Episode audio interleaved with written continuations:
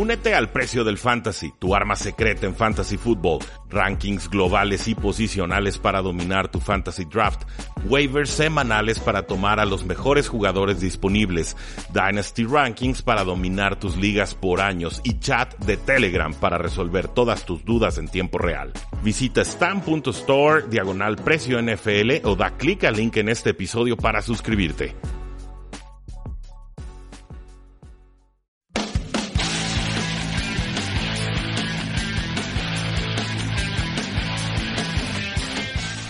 Saludos a todos y bienvenidos a un programa más de Tres y Fuera, donde la NFL no termina y nosotros tampoco. Mi nombre es Rudy Jacinto, me encuentran en Twitter como arroba NFL y hoy vamos a platicar sobre nuestra previa de la semana 9 con los Arizona Cardinals enfrentándose a los San Francisco 49ers, un partido en el que eh, Arizona abre 8 puntos por debajo de San Francisco en las apuestas, una línea que ya se movió a más 10 para los Arizona Cardinals, así que le están dando 10 puntos de colchón a esta ofensiva y defensiva invicta de los 49ers, de Cal Shanahan y de Jimmy Garoppolo. Me parece una línea razonable en el sentido de, lo bien que viene jugando San Francisco y por supuesto eh, lo alicaído, que valga eh, la ironía, que se vio Arizona contra los Santos de Nueva Orleans, una escuadra creo yo, igual de poderosa que los San Francisco 49ers. Creo que la dosis ya es conocida por todos, mucho juego terrestre y efectivo de los 49ers, pases eh, limitados pero efectivos de Jimmy Garoppolo. En las alas cerradas le han estado haciendo muchísimo daño a la defensiva de los Arizona Cardinals, creo que habrá mucho daño por ahí. Ver si Emmanuel Sanders puede seguir construyendo química con Jimmy Garoppolo, ver si algún otro receptor abierto puede brillar. Al inicio parecía que era el novato Divo Samuel, yo sigo esperando más participación de Dante Pérez. No sé por qué no lo quieren utilizar más en este equipo, pero creo que si algo tenemos que proyectar en este partido es que San Francisco va a anotar puntos casi a placer. Y entonces tenemos que ver el otro lado del balón. ¿Qué va a hacer Kyler Murray para mover la pelota y qué va a hacer Kyler Murray para anotar en zona roja? Tienen problemas con sus corredores. No está David Johnson y tampoco está Chase Edmonds ya descartado para este eh, partido. Yo estoy asumiendo que no está David Johnson. Esto se está grabando a las 10 de la mañana, hora del centro. Pero Chase Edmonds ya oficialmente fue descartado. David Johnson, hasta donde yo sé, no. Pero no ha puesto que vaya a jugar. Entonces tenemos a Kenyon Drake, un jugador eh, veloz, un jugador con aceleración, un jugador que ha ido madurando y mejorando en la NFL, alguien que llegó a la liga con muy mala protección de pase, en jugadas de pase casi siempre dejaba vendidos a sus corebacks. Creo que ha mejorado mucho, no terminamos de entender por qué no le dan más confianza de todos los coaches que han pasado con los Miami Dolphins, pero llega este equipo, llega descontado, llega porque lo necesitan de forma urgente en un juego divisional eh, en el que los Arizona Cardinals quieren dar la sorpresa. Esperaría unos 10 a 12 toques de balón de Kenyan Drake, eh, pero no creo que vaya a ser muy efectivo con ellos. Detrás de él estarán Zach Center, el exjugador de los Detroit Lions, y también Alfred Morris, quien en algún momento jugó con los 49ers. Eh, creo que la defensiva tendrá que hacer algo con Arizona, si no, no se pueden llevar este resultado. Por ofensiva, solamente no, les tendría por qué alcanzar. Los dos nombres claves a la defensiva, Chandler Jones, este excelente eh, pass rusher, creo que puede explotar el hecho de que los dos tackles ofensivos titulares de los San Francisco 49ers están lastimados para presionar a Jimmy Garoppolo y quizás forzar una entrega de balón. Creo que Arizona tiene que ganar el diferencial de, de entregas de balón si quiere llevarse este partido. Y también notar que Patrick Peterson tuvo una intercepción la eh, semana pasada, la intercepción número 24 en su carrera, empatando entonces con Richard Sherman con la mayor cantidad de intercepciones desde el 2011. Chandler Jones también ha estado jugando muy bien, tiene cuatro capturas, un fumble forzado y un fumble recuperado en sus últimos cinco juegos contra los San Francisco 49ers, así que es un rival conocido y Chandler Jones les tiene tomada la medida. Kyler Murray, por su parte, bueno, ha lanzado dos pases de touchdown en tres de sus últimos cuatro partidos como local. Ha ido mejorando la ofensiva de Arizona, sí, es cierto, pero Larry Fitzgerald empezó fuerte y ahora creo que se nos está quedando a deber. Entonces, creo que por los comentarios que he dado ya intuyeron que voy a tomar a los San Francisco 49ers para llevarse este partido. Eh, la línea me parece peligrosa porque Arizona está en casa, aunque la localidad no ha valido mucho en esta temporada, pero eh, también me, parece que siendo duelo divisional entre, eh, digamos, esquemas que no se han enfrentado directamente antes, creo que Arizona puede, puede complicar este partido más de lo que estarían esperando muchos. Entonces sí, voy a tomar a los San Francisco 49ers para ganar pero algo me dice que esta línea está, está infladita y que los Arizona Cardinals hay con una anotación al final del partido podrían hacer que ellos sean el lado correcto a tomar con el spread. Veremos si tengo razón o no. Entiendo que los Arizona Cardinals llegan en situación precaria, sobre todo con sus eh, corredores, pero eh, es una buena prueba para, para, San Francisco, un duelo divisional eh, a domicilio. Creo que Arizona ha sido un rival incómodo para sus rivales y no veo por qué este juego vaya a ser la excepción. Los puntos combinados están en 43 eh, puntos totales. Esto significa que se esperan 43 puntos combinados entre San Francisco y Arizona. Es una línea baja, poco tiempo de preparación en semana corta. Eh, es, es, razonable. Así que vamos con San Francisco, pero si tengo que tomar un spread, voy a tomar ese más 10 de los Arizona eh, Cardinals. Ahora, eh, nuestro compañero Oscar Huerta nuevamente nos prepara los Power Rankings ahora de la semana 9 y no hay mucho movimiento en la parte baja de la tabla. Los voy a comentar estos, estos rankings que, bastante me gustan y sé que Oscar prepara con mucho eh, cuidado. Eh, la semana pasada los Miami Dolphins estaban en la posición 32, ahí se quedan en esta semana 9 y solamente destaca que los Dolphins acaban de vender al corredor Kenyan Drake. Los Bengals están en la posición 31, ahí se quedan esta semana. Dice que no hay orden ni talento, mandan al coreback Andy Dalton a la banca y ahora tendremos que probar al novato Ryan Finley, quien sí podrá contar con el receptor estrella AJ Green. Eh, los Washington Redskins estaban en la posición 30, siguen en la posición número 30.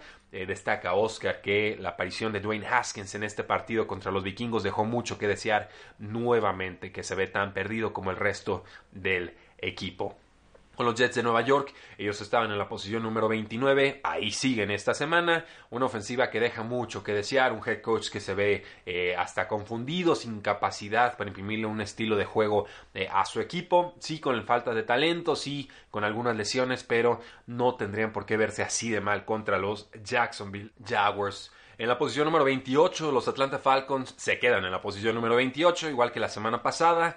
Y vale preguntarse si este fue el último partido del head coach Dan Quinn. No ha habido noticias al respecto. En defensa no existen y no hay ofensiva que pueda aguantar eh, ante una defensa tan, pero tan eh, mala. Los gigantes de Nueva York estaban en la posición 27, siguen en la posición 27. Eh, destaca Oscar que Daniel Jones no parece tener un reloj interno, no siente bien las presiones, eh, lo paga con entregas de balón, lleva tres entregas de balón esta campaña y es líder ya de la NFL, una, estadística en la que definitivamente no queremos liderar. los M Broncos estaban en la posición número 25, ahora caen en la posición número 26 otra vez tuvieron un juego a modo y no supieron cerrarlo ante los Indianapolis Colts. Por si fuera poco, el quarterback Joe Flacco tuvo declaraciones delicadas después del juego sobre su coordinador ofensivo Rick Scangarello y ahora puede perderse el resto del año con una hernia de disco, por lo menos 5 a 6 semanas de ausencia del pobre Joe Flacco.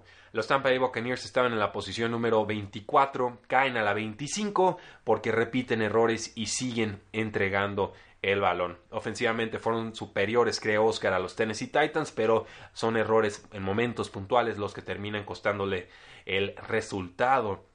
Los Arizona Cardinals están en el puesto 24, ahí se quedan esta semana. Dice que regresan a su realidad ante una defensa seria de Saints que además recuperó a Drew Brees. Mucho equipo para ellos. En la posición número 23, estos Chargers que no saben ni cómo ganaron, pero ganaron, suben tres posiciones de la 26 a la 23. Eh, ganan más por casualidad que por mérito, es una realidad. Van en claro descenso y despidieron ya a su coordinador ofensivo Ken Wissenhunt, pero algunas otras actuaciones hicieron que los Chargers subieran puestos. En el sitio número 22 tenemos a los Pittsburgh Steelers que suben una posición. El quarterback Mason Rudolph venció a los Dolphins en profundidad tras un inicio muy lento de partido.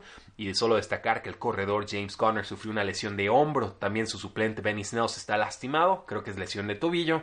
Entonces esperen ver a Jalen Samos como el corredor titular en el próximo partido. Eh, con los Cleveland Browns, puesto número 21, suben una posición y después de ocho semanas, Oscar cree que el problema se llama Baker Mayfield. Yo creo que sí es Mayfield, pero también su línea ofensiva, también el esquema ofensivo que no le está ayudando absolutamente nada. Y sí vi síntomas de mejora de Cleveland, sobre todo en el costado defensivo del balón. Pero entregas la pelota tantas veces contra los Patriotas y esa defensiva tan poderosa, y va a ser muy difícil llevarte un resultado.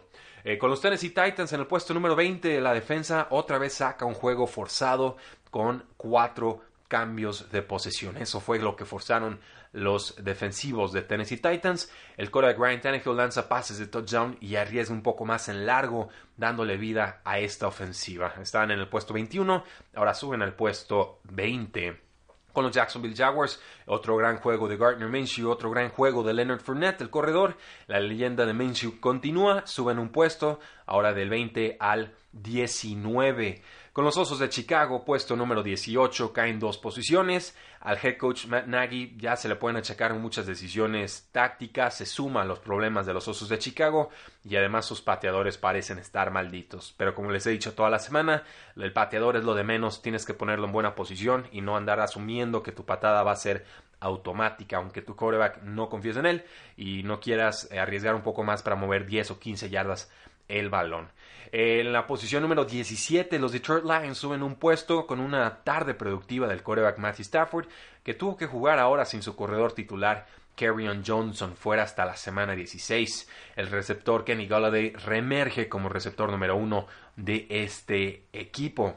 Los Oakland Raiders caen del puesto 15 al 16. Eh, juegan bien en un duelo cerrado que perdieron por una genialidad de, de Sean Watson les falta talento, les falta algo de consistencia, pero a Oscar le gusta el rumbo de este equipo y creo que en líneas generales han competido bien los Oakland Raiders. En las últimas semanas eh, han cometido errores que no habían cometido al inicio de temporada, pero eh, les reconozco que ponen en aprietos a sus rivales.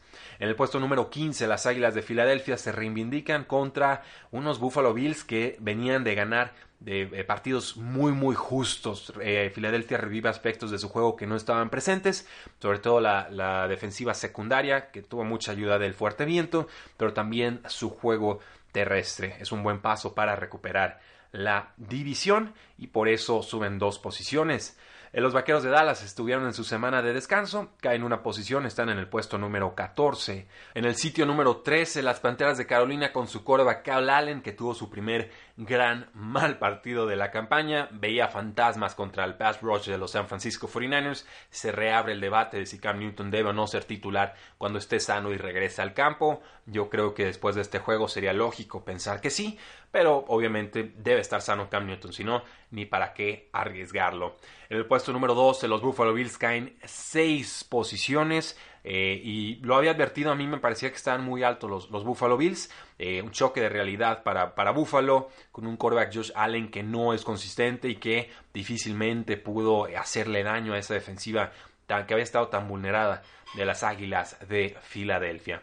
En el puesto número 11, Los Ángeles Rams reviven nuevamente de la mano del receptor abierto Cooper Cup con más de 200 yardas, se convierte ya en el jugador más valioso de esta ofensiva y por eso suben tres posiciones. En el puesto número 10, los Indianapolis Colts se mantienen en esta posición. Eh, les ha costado anotar en juegos recientes por falta de juego aéreo y es importante encontrar más al receptor abierto T.Y. Hilton, pero van bien en esta campaña. Yo los tendría arriba de los Houston Texans. Oscar todavía no cree tanto en ellos, pero eh, veremos. En el puesto número 9 están los Houston Texans y obviamente el quarterback de Sean Watson fue comparado con Michael Jordan por el head coach John Gruden. A pura fuerza de voluntad sacó ese resultado contra los Oakland Raiders. El problema es que pierden a JJ Watt y esto sí les va a afectar mucho en la defensiva. En el sitio número 8, los vikingos de Minnesota suben una posición. Por fin llegó el ataque aéreo tan explosivo que todos esperábamos. El receptor Stephon Diggs estuvo desmarcado prácticamente toda la tarde. Solamente tiene que cuidar esos fumbles porque tiene demasiados fumbles para ser un receptor abierto. Cuatro fumbles si recuerdo bien. En el sitio número 7, los Kansas City Chiefs caen dos posiciones. Casi logran una Sean Payton, nos dice Oscar aquí con Andy Reid buscando con su quarterback suplente sacar un resultado en un juego muy complicado contra los Green Bay Packers. Finalmente no pierden ritmo a la ofensiva con el quarterback Matt Moore, pero la defensa no logró parar a los Packers en toda la segunda mitad.